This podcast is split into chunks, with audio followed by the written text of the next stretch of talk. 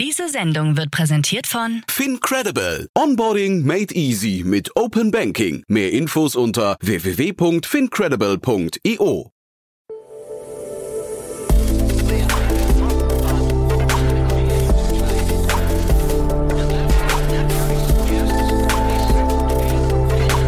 Startup Insider Daily. Investments und Exits.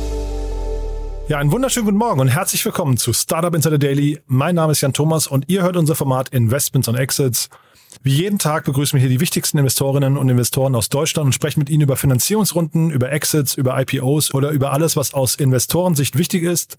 Heute mal wieder zu Gast ist Otto Birnbaum von Revent. Und wie immer, wenn Otto hier ist, sprechen wir zum einen über spannende Themen, aber wir sprechen auch über Themen, die ja in der Regel einen Impact haben und etwas mit den zum Beispiel Themen Nachhaltigkeit oder Klima oder Gesundheit zu tun haben. Und so auch heute. Wir haben wirklich drei tolle Themen besprochen, finde ich, und sehr bunte Themen, sehr faszinierende Themen. Von daher freut euch auf ein tolles Gespräch. Hier kommt jetzt Otto Birnbaum von Revent. Werbung.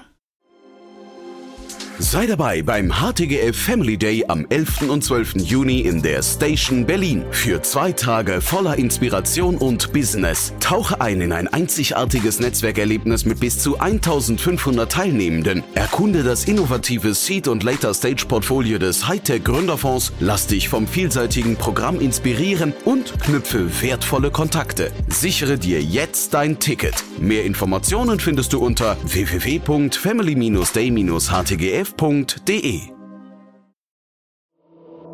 Startup Insider Daily. Investments und Exits. Sehr cool. Ja, ich freue mich, Otto Birnbaum ist wieder hier von Revent. Hallo Otto. Hallo Jan. Sehr cool, dass wir wieder sprechen. Wir hatten gerade schon ein langes Vorgespräch, unter anderem eben auch über die Marktsituation. Aber ich würde sagen, bevor wir einsteigen in unsere ganzen Themen, die du mitgebracht hast, ein paar Sätze zu euch erstmal, ne? Ja, sehr gerne. Also wir sind ein äh, Frühphasen-Investment-Fund, ähm, sitzen in Berlin, machen aber Investments europaweit und unsere These ist, dass wir investieren in Technologiefirmen, die die Probleme der nächsten Generation hoffentlich angehen können und die liegen vor allem im Klimabereich, im Gesundheitsbereich und im Education-Bereich. Und der Markt an sich, und da muss, also ne, hier mit unserer Spezialausrichtung, das finde ich immer schon mal sehr cool, äh, aber der Markt an sich, deswegen habe ich auch diese Einleitung gewählt, weil der, der pendelt die ganze Zeit so gefühlsmäßig irgendwie zwischen, es ist gar nicht mehr so schlimm, die, die, die, äh, was ich, die Richtung, die Richtung zeigt wieder nach oben und zeitgleich gibt es aber so ein bisschen so diese frostigen Elemente. Was würdest du sagen, wo, wo pendelt das zumindest bei euch das Pegel hin? Ja, schwierig. Wenn ich das wirklich wissen würde, ja, dann, äh, äh, dann würde ich jetzt äh, vielleicht was ganz anderes machen. Aber also sagen wir mal so, ich glaube, insgesamt ist der Markt noch weiterhin vorsichtig, äh, vor allem im bisschen spätphasigeren Bereich. Ja, in der Series B, Series C, die Exits kommen jetzt hoffentlich langsam dieses Jahr wieder. Ich habe, glaube so die ersten IPO-Announcements gehört. Aber so richtig im Spätphasenbereich ist da noch nicht wieder äh, irgendwie ähm, heiterer Himmel angesagt. Und solange das nicht der Fall ist, bleiben auch die Series A-Investoren vorsichtig. Und das heißt auch für die Seed-Portfolios wird sozusagen da äh, der Stein dreimal umgedreht, bevor investiert wird. So, das ist so ein bisschen die, das Vorzeichen, würde ich sagen. Und dann gibt es aber immer wieder weiterhin große Themen und auch noch weiterhin viele Funds mit viel Geld, im, die auf, was aufgenommen wurde. Das heißt, sobald ein Fonds sozusagen Conviction in einem Bereich hat und da investieren möchte und ein anderer Fonds auch Conviction hat, dann wird es schon, sagen wir mal, einen, einen, Wettbewerb geben, wer jetzt investieren darf und das treibt dann auch den Preis nach oben ähm, sprich die Bewertung des Startups. Ähm, das heißt, was wir, glaube ich, sehen, ist, dass insgesamt ein bisschen weniger Deals gemacht werden und aber die, die gemacht werden, teilweise zu weiterhin guten Konditionen für Gründer gemacht werden. Aber also wir sehen es so, dass der Markt gerade im Vergleich zu 2022 doch noch wesentlich vorsichtiger ist, als er vor einem Jahr war. Und du sprichst Exits und IPOs, also Exits, die man wieder vermehrt ein bisschen sieht und äh, auch IPOs hört man so das ein oder andere munkeln. Zeitgleich sieht man natürlich auch gerade so ein paar Fire Sales, ähm, irgendwelche Konsolidierungen und vor allem auch Insolvenzen. Und vielleicht da nochmal, also das ist natürlich tragisch, aber ähm, immer wenn ich sowas sehe, schreibe ich auch die äh, Unternehmen an und sage, hey, wenn ihr sag mal, in Schieflage geraten seid, ne, das hört man ja bei dem einen oder anderen Unternehmen, dass dann Insolvenzverwalter involviert werden und sowas, die können gerne zu uns in Podcast kommen und darüber sprechen, wenn wir irgendwie helfen können, weil sie halt irgendwie auf der Suche sind nach irgendwelchen, ich weiß nicht, Rettungsankern oder sowas.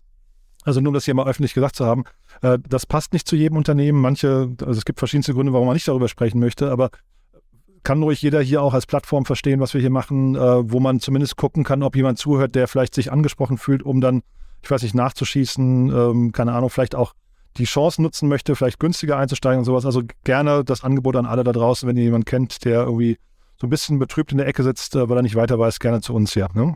Sehr gut. Und so ist der Markt ja, glaube ich, äh, Otto, ne, da haben wir, glaube ich, das ganze Spektrum gerade ähm, äh, schon, schon beobachtet. Zeitgleich, und du hast, das finde ich jetzt so spannend, es kommt ja immer mehr Geld, ne? Da wird die ganze Zeit von, auch von Dry Powder gesprochen und so. Und das, das, da wird so ein großer Haufen Dry Powder, glaube ich, gerade angehäuft, ne? Weil wir reden über, über einen Fonds, den du mitgebracht hast. Da kommen schon wieder 50 Millionen Euro um die Ecke, ne? Ja, also ich würde mit dir gerne über Clave Capital sprechen. Äh, das ist ein neuer Fonds aus Spanien, die ausschließlich im Healthcare-Bereich investieren. Ähm, die haben jetzt ihr First Closing von 50 Millionen ähm, announced und wollen insgesamt 65 Millionen mit einem Hardcap bei 80 Millionen aufnehmen. Ähm, ich würde sagen, das ist gut, aber das sind jetzt auch überschaubare Beträge. Also ich begrüße das auf jeden Fall sehr, ähm, gerade auch, weil ich insgesamt, sagen wir mal, großer Verfechter bin von diesen Fonds, die so sub 100 Millionen bis 100 Millionen sind und einen klaren Fokus haben, wie jetzt hier Glaive Capital im Healthcare-Bereich. Ähm, die bauen sozusagen ein spezielles Portfolio auf, mit denen co-investieren wir auch sehr gerne ähm, und, und spezialisieren sich eben. Und ich glaube, umso maturer oder umso weiter der Markt sich entwickelt, desto mehr Specialist Funds werden wir sehen, die dann nur Healthcare machen oder nur Mental Health machen und so weiter und so fort. Ähm, und dann gibt es immer, sagen wir mal, immer weniger, aber dafür immer größere Generalist-Plattformen, ja, die eine ganz starke Brand haben und ganz viel Geld investieren können. Und ich glaube, dass sozusagen diese Richtung geht in kleiner und spezialisierter oder richtig groß und richtig Brand. Und die dazwischen müssen sich so ein bisschen entscheiden, wo sie hinwollen. Ähm, vielleicht gibt es auch genug Platz für das dazwischen, aber das wird, glaube ich, schwieriger, gerade auf diesen kompetitiven Themen. Ich finde die Größenordnung total sympathisch. Du sagst jetzt gerade, es ist nicht viel Geld, aber zeitgleich, die investieren ja auch in der ersten Runde dann irgendwie relativ wenig, habe ich gesehen. Ne? So, also immer viel Geld, ne? 500.000 bis, bis eine Million, aber vergleichsweise kleine Beträge. Machen aber dann so roundabout wahrscheinlich 30 Investments. Und das ist ja eigentlich von der Fondsstruktur her ganz gesund, ne? Also jemand, der wie wir, die auch eine sehr, sehr ähnliche Fondsstruktur haben, ja, ja stimmt, finden, ja, genau. das, äh, finden das natürlich gut. Ähm, surprise, surprise. Ähm, aber ich sag mal, gerade so in dieser Frühphase macht es sehr viel Sinn, ähm, ein Portfolio aufzubauen, um eben auch Risiken eingehen zu können und zu sagen, okay, wenn eine Sache nicht funktioniert, dann ist das auch in Ordnung, ja.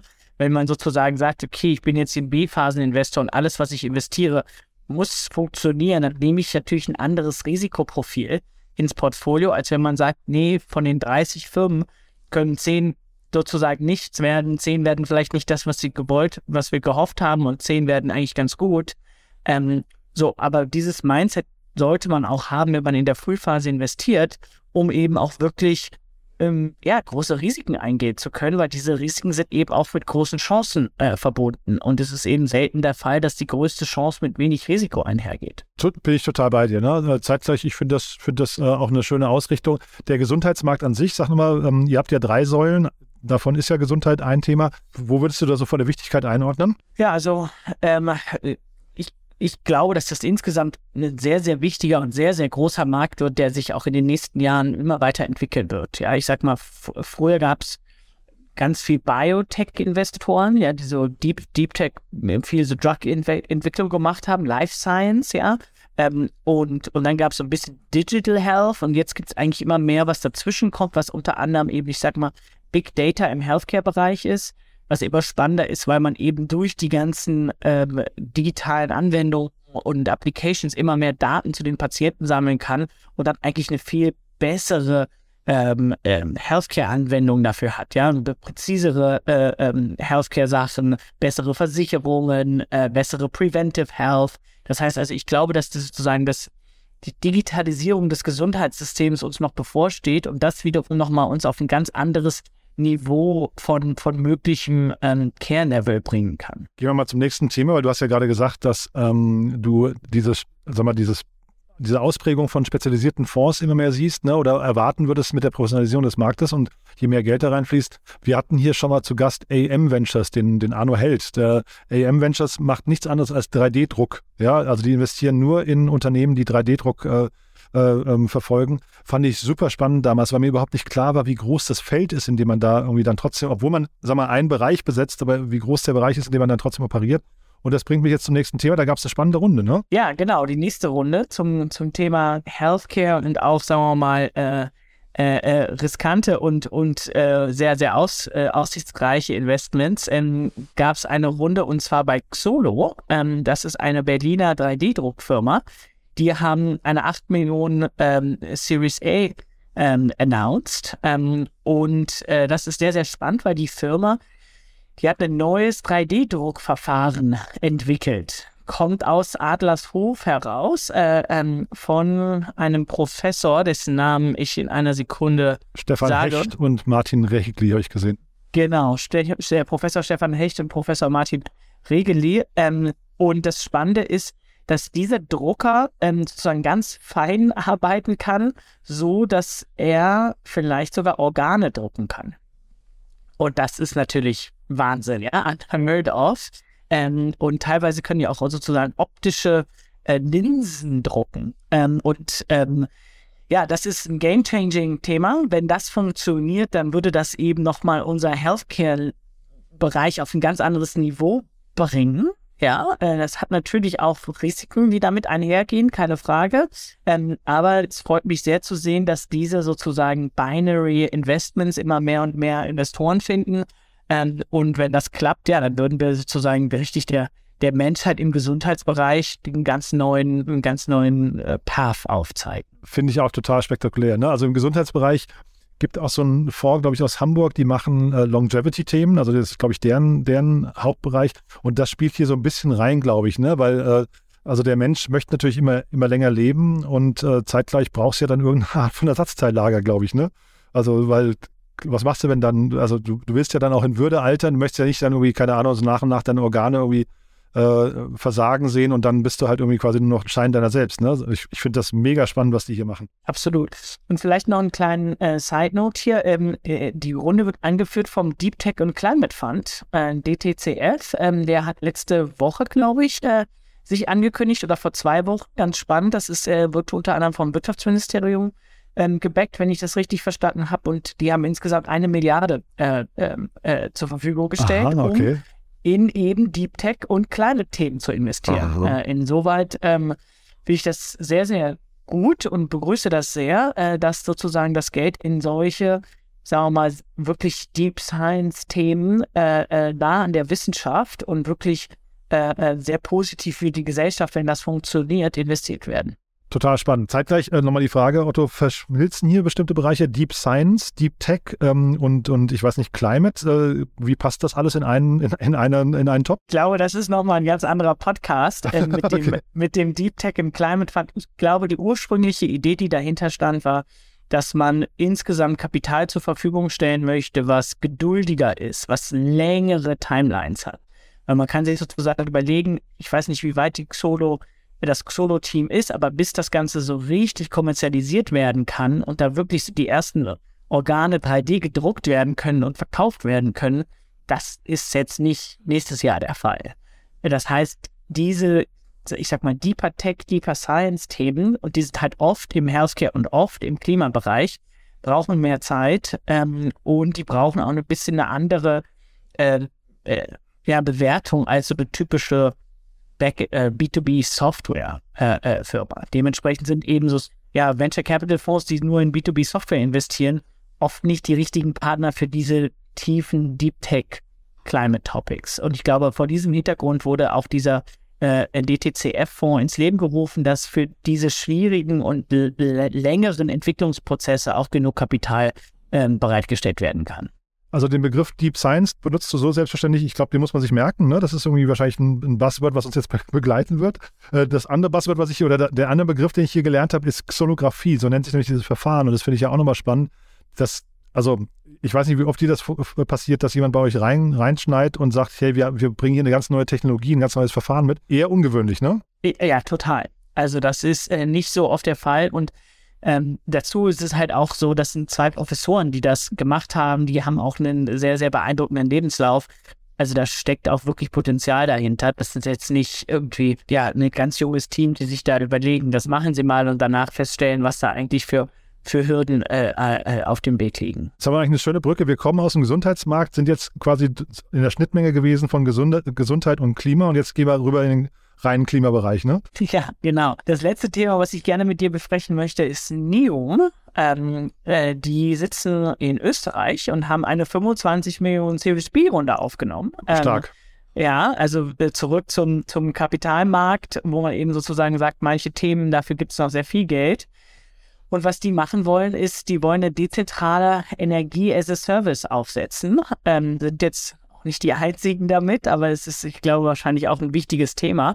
Ähm, und was sie eben machen, die helfen Leuten Solaranlagen auf ihre Dächer zu setzen, die mit Software auszustellen und so Energie sozusagen aus der, aus der Sonne ins System zu filtern und aber auch äh, äh, teilweise in, in Batterien wieder zu speichern ähm, und so das Ganze, ja, so ähnlich wie ein NPAL und ein Solar eben einen dezentralisierten Energieprovider aufzubauen. Und die Runde klingt so, als hätte das Ganze wirklich, also ich meine, das CSB, das heißt, die sind auch schon relativ weit, aber das klingt alles schon relativ etabliert, ne? Ja, absolut. Ich meine, das Schöne hierbei ist, vielleicht auch im Gegenteil zu so einem Deeper Science-Thema, das gibt halt ein, ein, etabliertes Geschäftsmodell. Ja, das ist Solarpanels zu verkaufen. Es gibt einen NPAL, es gibt einen Solar, es gibt andere, die das sozusagen gemacht haben. Ich bin mir sicher, die haben bestimmt schon im doppelstelligen Bereich, äh, im doppelstelligen Millionenbereich Umsätze. Das heißt, da wird jetzt dieses Kapital genommen, um da das noch mehr auszubauen. Ähm, und, und dadurch, dass wenn das sozusagen einmal klar ist, wie funktionieren die Economics von diesem Kapital, also für wie viel Geld muss ich die Kunden akquirieren, äh, äh,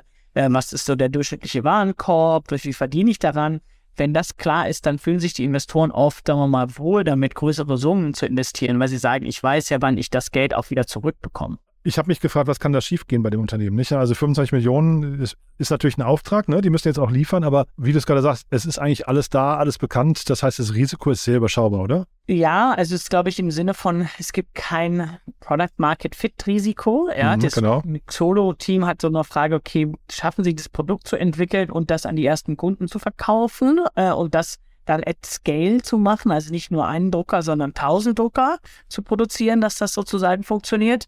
Ähm, das ist hier nicht der Fall. Hier haben wir, reden wir sozusagen intern von einem Skalierungsrisiko. Ja, da ist die Frage, wie effizient kann man das skalieren?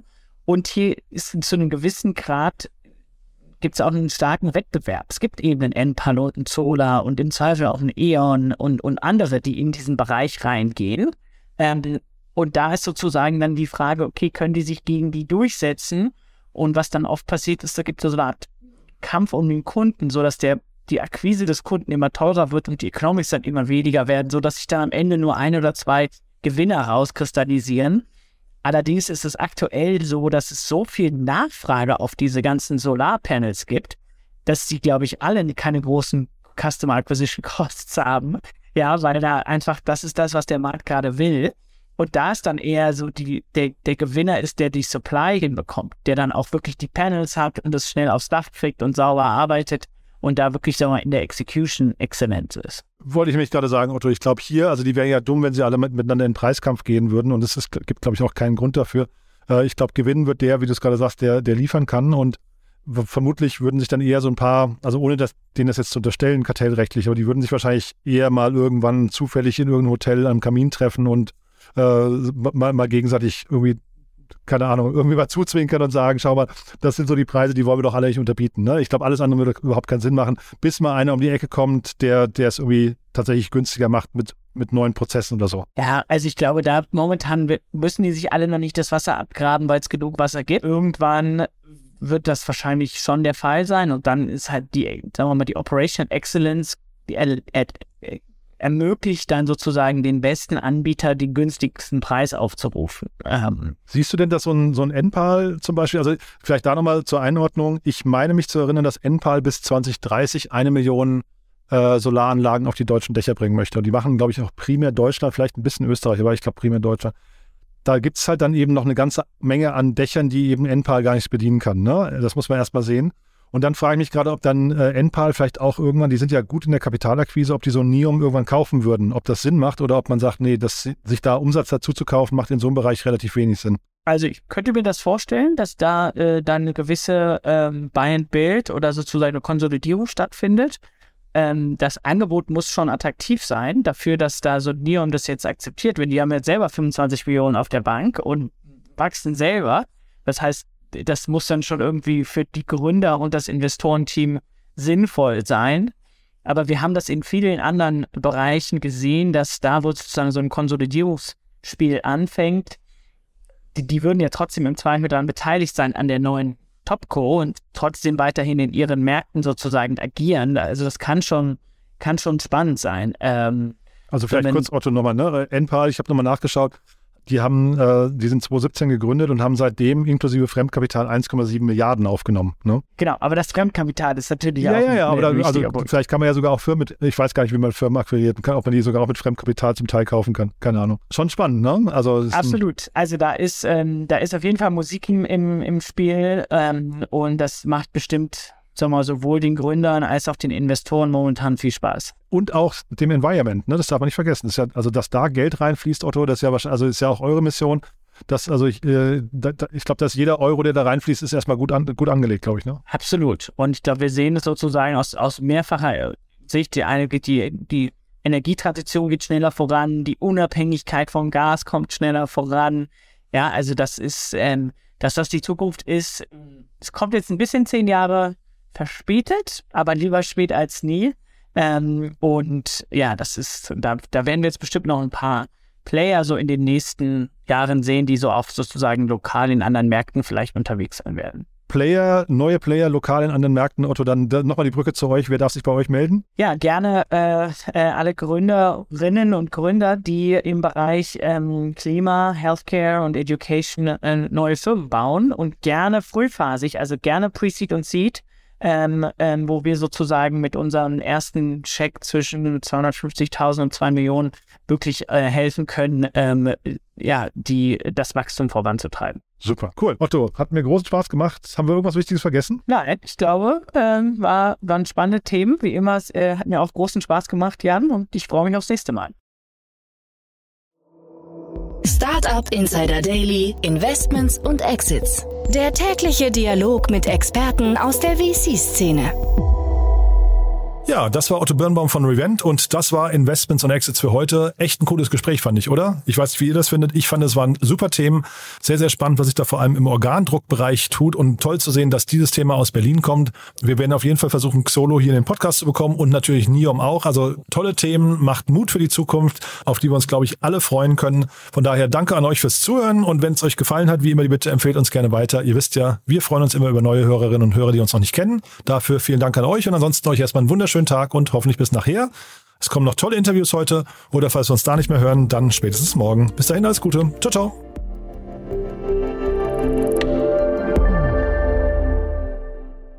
Diese Sendung wurde präsentiert von Fincredible. Onboarding made easy mit Open Banking. Mehr Infos unter www.fincredible.io.